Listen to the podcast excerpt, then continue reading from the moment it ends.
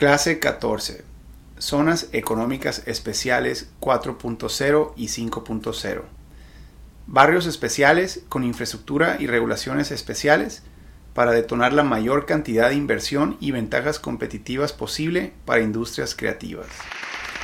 Hola, pues bienvenidos de nuevo y continuamos el tema de Ciudad Startup, eh, pero sobre todo vinculado a la clase anterior donde ya habíamos mencionado esto de las economías eh, industriales y logísticas de alto valor y concluimos pues con la herramienta de lo que son las zonas económicas especiales 4.0 y 5.0 eh, que van a estar muy vinculadas una con otra. Pero pues de qué estamos hablando entonces para, entender este concepto eh, es importante ir un paso atrás y hablar sobre lo que eran tradicionalmente las zonas económicas especiales entonces, una de las herramientas que, detonó la transformación de, países enteros en las décadas finales del siglo XX, eh, sobre todo en Asia, las grandes eh, em, economías asiáticas que detonaron, eh, mucho fue debido, digo, aparte de, de, reformas institucionales nacionales, pero eran debido a esto que le dicen zonas económicas especiales. Entonces los hemos visto em, en, todo el mundo. Em, pero hacía que ciertas ciudades se tuvieran beneficios económicos y fiscales e institucionales diferenciados del resto del país. Entonces, al darle este estatus de zona económica especial a una ciudad o una región, eh, el país lograba hacer mucho más competitiva la inversión eh, internacional en esa zona y pues mucha de la inversión del país y del mundo entero se, se, le, se, le, enviaba y se le apostaba a esa zona. Y eso pues generaba una derrama o cuando uno se esa era la, teoría que eso le generara derrama al resto del país. Y eh, de cierta manera sí lo logró pero pues para esa zona en específico sin duda resultó en una transformación económica. Entonces lo vemos en zonas desde lo que hemos platicado en otros cursos de Pudong y de, y de Shanghai, este, de Hong Kong. Bueno, eh, no, no, no, a detalle eh, se, se comparan unas con otras, eh, nosotros, pero en la zona fronteriza de México tenemos de nuevo la zona franca que tiene ciertas ventajas especiales. Eh, hay lugares que por ser puertos reciben cierto beneficio de zonas económicas especiales en México. Bueno, en fin, este concepto eh, funcionó, funcionó muy bien. El problema para las ciudades es que eso tienden a responder a políticas nacionales. por más que quisiera gestionar este cambio una ciudad, eh, realmente esto pues se termina decidiendo en un orden de gobierno superior y es casi imposible para una ciudad por sí misma posicionarse como, como una zona económica especial eh, debido a su propia gestión. Eh, y eso, por un lado, lo hacía pues prácticamente una herramienta federal, no, no local. Y si les tocaba la buena suerte de recibir ese estatus, podían diferenciar a a su ciudad del mercado global. Pero por otro lado, el problema es que esto funcionó muy, muy, muy bien en el siglo XX. Pero en el siglo XXI ya no es la herramienta que muchos se imaginarían. Porque el mundo ya está cambiando. hemos platicado mucho de esto. De cómo la industria manufacturera, que en estas zonas económicas especiales es realmente la que más se beneficia de esto. Eh, y sobre todo, digamos, en tema de de las zonas económicas especiales que logran cautivar eh, estas diferentes componentes, incluyendo eh, tratamientos laborales diferentes al resto del país, eh, incluyendo exenciones de impuestos, incluyendo incluso sistemas judiciales especiales que permiten que las empresas que hagan negocio en estas zonas eh, pues no tienen que atenerse, digamos, a un sistema eh, de justicia que esté descompuesto en el resto del país, eh, pues este tipo de zonas económicas en ocasiones permite que las empresas en esta zona se manejen bajo leyes internacionales y con cortes internacionales para, para darle mayor certidumbre a los inversionistas de, que a pesar de la corrupción o el rezago institucional de un país u otro, en esta zona eh, queremos quitarles esa preocupación. Y bueno, eso, eh, a eso nos referimos. Eso eran las zonas económicas especiales y, obviamente ningún país va a querer darle eh, a una ciudad la posibilidad de reformar su propio sistema de justicia cuando los intereses ya vienen tan, tan amarrados desde, desde arriba, ¿no? pero pues les funcionó muy bien en ese lugar. Sin embargo, la industria manufacturera eh, ya está evolucionando y va eventualmente a ser sustituida por completa, como hemos platicado, por estas nuevas filosofías de, automatización, eh, de eh, impresión 3D, de transporte de última milla y de, estas nuevas industrias y logísticas hiperlocales que vamos a platicar también en otro, en otro capítulo. Todo eso va a evolucionar. Entonces realmente las obras son las que van a quedar de esa industria manufacturera. Eh, cuando menos en los próximos 15, 20 años van a quedar solamente las obras de las industrias que no hagan ese, esa actualización con todo lo que hay en tecnología ahora. Y esas obras ahora nos las estamos peleando entre todo el mundo, porque ya tenemos eh, países de todo el mundo que invirtieron en esta estrategia de zonas económicas especiales y de todo tipo de, incentivos eh, de infraestructura y fiscales para competir por ese, por ese sector específico. Entonces, más eh, países peleando por ellas y menos eh, necesidad de esa industria ya, va a ser que si le apuestan ahora, si quieren entrar a ese juego ahora, realmente el beneficio va a ser muy poco. y aún así, seguimos reiterando, que es un tipo de tema que se decía a nivel federal, no a nivel local. Y eso ya los pone en desventaja permanente. Por eso tenemos que em-, empezar a pensar eh, en una estrategia diferente. Si ya no va a funcionar esto, que son las zonas económicas especiales, las tradicionales de las que acabamos de platicar, eh, tenemos que pensar en la alternativa y eso es lo que representan ese nuevo concepto de lo que dicen zonas económicas especiales 4.0 y zonas económicas especiales 5.0. Eh, que son muy similares, pero tienen ya una evolución eh, entre una y la otra que vale la pena analizar desde la perspectiva de nuestra propia ciudad.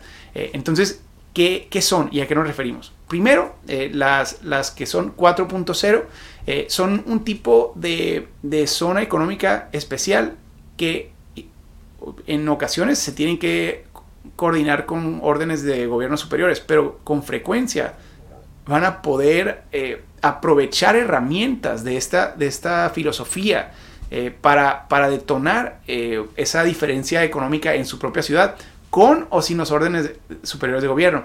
Entonces, una zona económica especial 4.0 es una que le facilita, eh, crea las condiciones necesarias, así como lo hacían las otras zonas económicas para la industria manufacturera y, la, y el comercio internacional.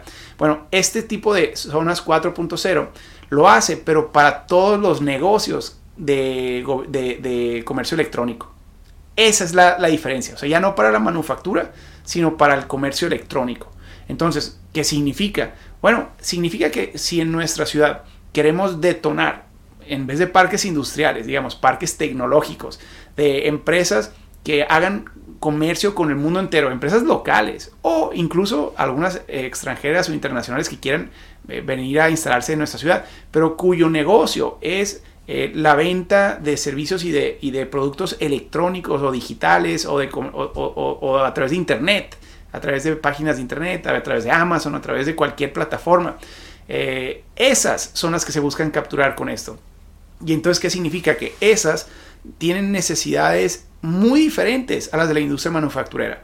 Entonces ya no sirve de mucho para esas, cuando menos, esas políticas que le daban eh, cierto tratamiento especial a la industria manufacturera para importación, exportación y, maquiladoras, eh, sobre todo, eh, pues estas realmente no, no, son, no son similares sus retos, son, son muy diferentes.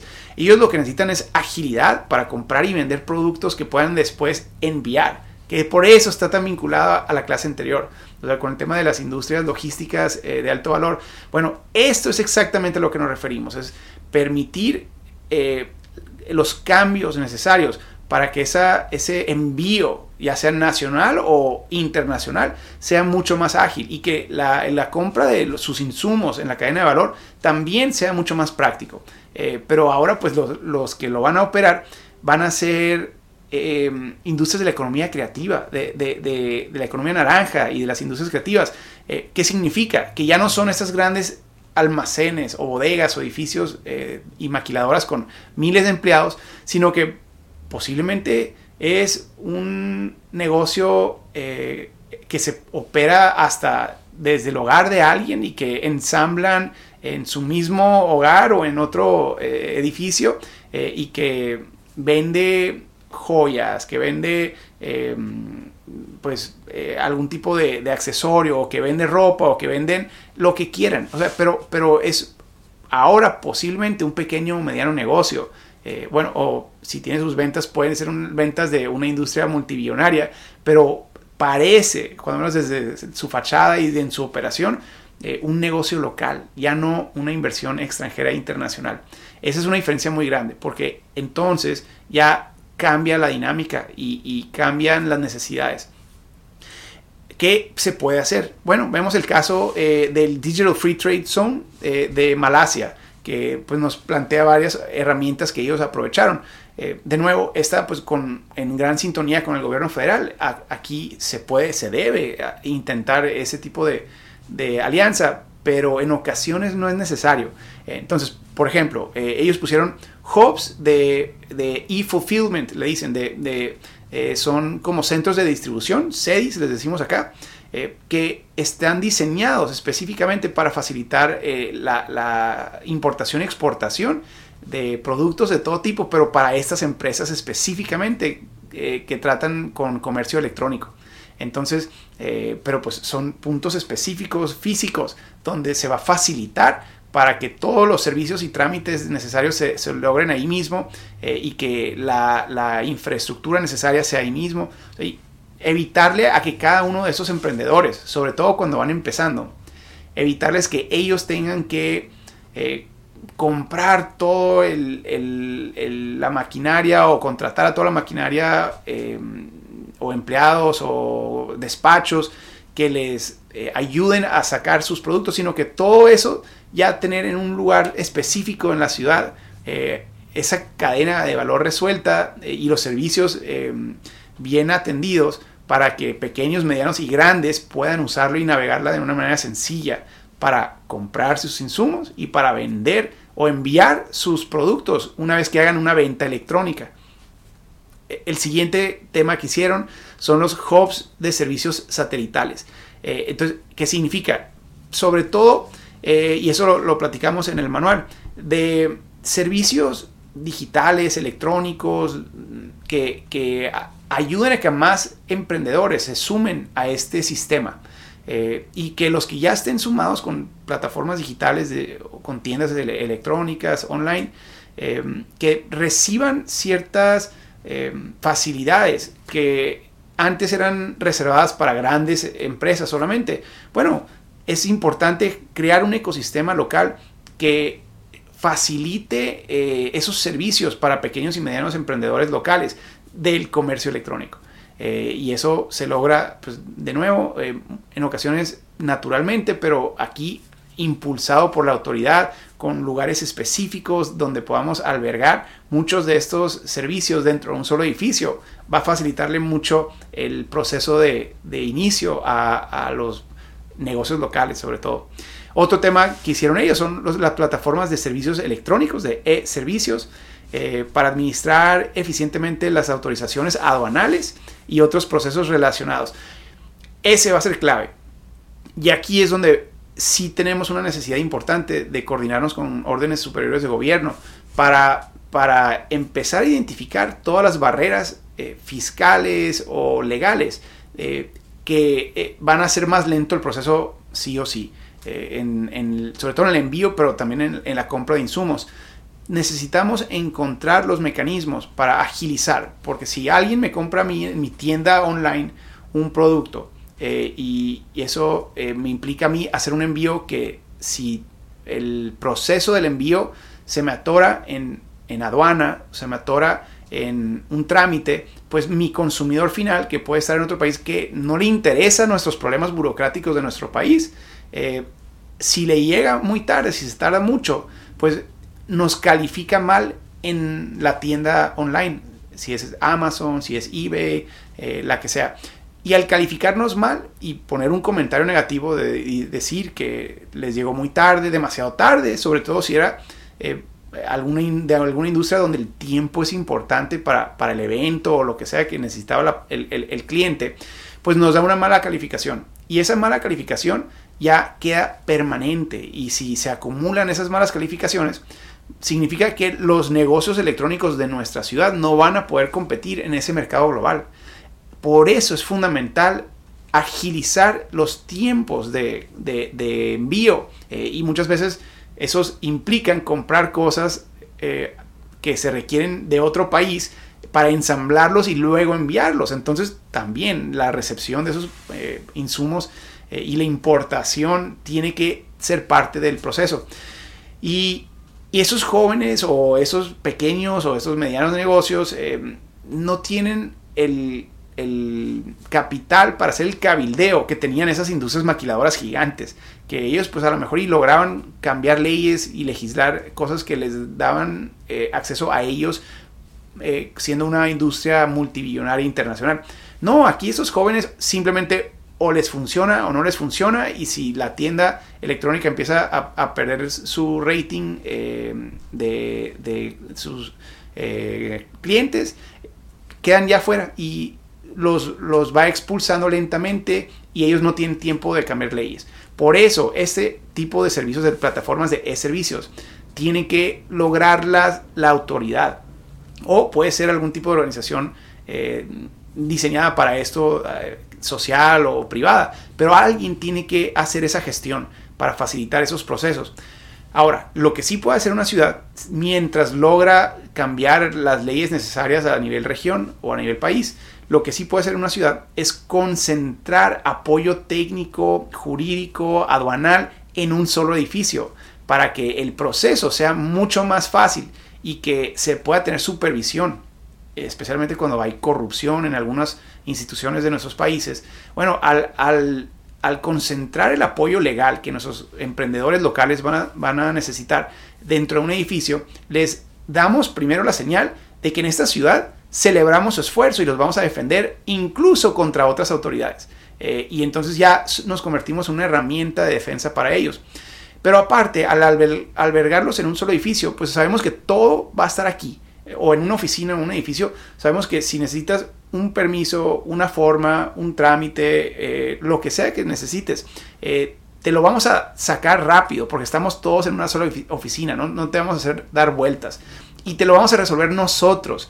No, no es venir aquí para hacer un trámite más, sino nosotros sabemos cuáles son todos los trámites. Tú no batalles, ven con nosotros, aquí te resolvemos el, proceso entero para que de aquí salga tu producto eh, el día que lo necesitas enviar sin que tú pierdas más tiempo, ¿no? Ese es el tipo de filosofía que lo hace diferente. Esas son las estrategias o herramientas de zonas económicas especiales 4.0. Ahora, aquí le agregamos una evolución adicional ya, que son las zonas económicas especiales 5.0. Estas eh, le pueden o deben más bien hacer todo lo que platicamos de la anterior, de la 4.0, pero aquí le agregamos un componente adicional, eh, que es ciertos servicios tecnológicos, o sea, ya no solo regulatorio y logístico, sino tecnológicos, que le ayuden a los emprendedores de nuestra ciudad a los emprendedores del mundo digital, tecnológico, de comercio electrónico, eh, les ayudan a competir mejor en el mercado global gracias a la tecnología que nuestra ciudad tiene. Eh, y eso se ve de dos maneras. Primero, se tiene que ver con Internet. O sea, tenemos que tener la infraestructura de Internet de alta velocidad eh, disponible en nuestra ciudad. Y, y, si no la tenemos en la ciudad entera, aquí es donde algo a mí me, me encanta de este concepto podemos pensar en parques tecnológicos, en barrios eh, de alta tecnología. Antes de, que se tenga que corregir una ciudad entera, se puede empezar por lo que antes eran parques industriales, de industrias manufactureras, pues ahora van a ser parques tecnológicos, donde aquí vamos a tener la, el Internet de la velocidad más acelerada y más confiable del mundo. Y eso es bastante razonable, es bastante posible, porque entonces la, siempre y cuando eh, se tenga un plan de negocio del cual vamos a platicar en otro capítulo, eh, se puede hacer completamente autofinanciable ese proceso. Y no solo Internet, sino eh, servicios complementarios. Y aquí es donde entra la, segunda variable de esto, que muchos de los servicios que se van a necesitar de, de todo tipo de necesidades tecnológicas, este, de, servicios a, sistemas, eh, de informática, eh, incluso de, mm, equipos de cómputo muy especializados. Todo eso tiende a salir del alcance del presupuesto de un pequeño, de un mediano emprendedor. O sea, tienden a ser las grandes empresas las que lo adquieren. Pero lo que puede hacer una zona económica especial 5.0 es adquirir los servicios que hubieran adquirido solamente las grandes y ponerlos a disposición de todos los medianos y pequeños negocios para que todos accedan a ellos y entonces de manera colectiva con el servicio que le va a brindar eh, entre, eh, eh, a todos ellos, ya se financia como si fuera de una sola organización macro, la infraestructura y la capacidad técnica y el personal necesario para el mantenimiento, todo ello. Mucho de esto se va a dar a través de la economía colaborativa. Entonces, eso abre la puerta a un ecosistema de negocios de economía colaborativa muy interesante. Cuando hablamos de economía colaborativa, que vamos a hablar mucho de esto, eh, así como, como podemos pensar en bicicletas compartidas, eh, donde pues yo rento la bicicleta con una aplicación eh, y la dejo en otro punto de la ciudad y, ya yo me, me despreocupo de la bicicleta y alguien más la puede rentar después. Lo mismo con este tipo de, herramientas y de tecnologías, donde los usuarios la van reservando y la van pagando solamente lo que usaron, pero pues la financian entre todos. Ese es el tipo de, eh, em, cosas y de servicios que se pueden poner en esos parques tecnológicos y en estas zonas 5.0. Eh, bueno, en fin, esto abre posibilidades eh, eh, extraordinarias para competir, para que nuestros emprendedores a nivel local logren competir en el mercado global del comercio electrónico y se logra en este caso de las 5.0 en distritos especiales con tecnología de, último, de última generación y con servicios públicos y privados compartidos entre todos para acceder a economías de escala, pero pues con esas herramientas de, economías colaborativas eh, y hacerlos entonces competir incluso contra las empresas más grandes del mundo eh, y, con capitales eh, que exceden el alcance de estas empresas. Esas son las oportunidades de las nuevas zonas económicas especiales a las que podemos acceder como ciudad con o sin el gobierno superior, pero claro, si logramos eh, sentarlos en la mesa, vamos a poder agilizar cosas que de otra manera no hubiéramos podido hacer solos. Eh, con esto eh, les dejo de tarea solamente reflexionar dónde hay posibilidades o si ya tienen algún parque tecnológico en su ciudad, qué tipo analizar o preguntar o averiguar qué tipo de infraestructura tecnológica tiene en cuestión de internet y su velocidad y también qué tipo de servicios ofrecen que, le acercan estas economías de escala de, servicio o de, eh, infraestructura especializada que no fueran eh, accesibles de otra manera, sino que ahora compartido sí les es accesible. Entonces, tratar de averiguar qué hay, qué opciones, qué servicios brindan esos parques tecnológicos o estas zonas especiales en su ciudad y si no lo tienen, eh, dónde se pudiera proponer una de ellas.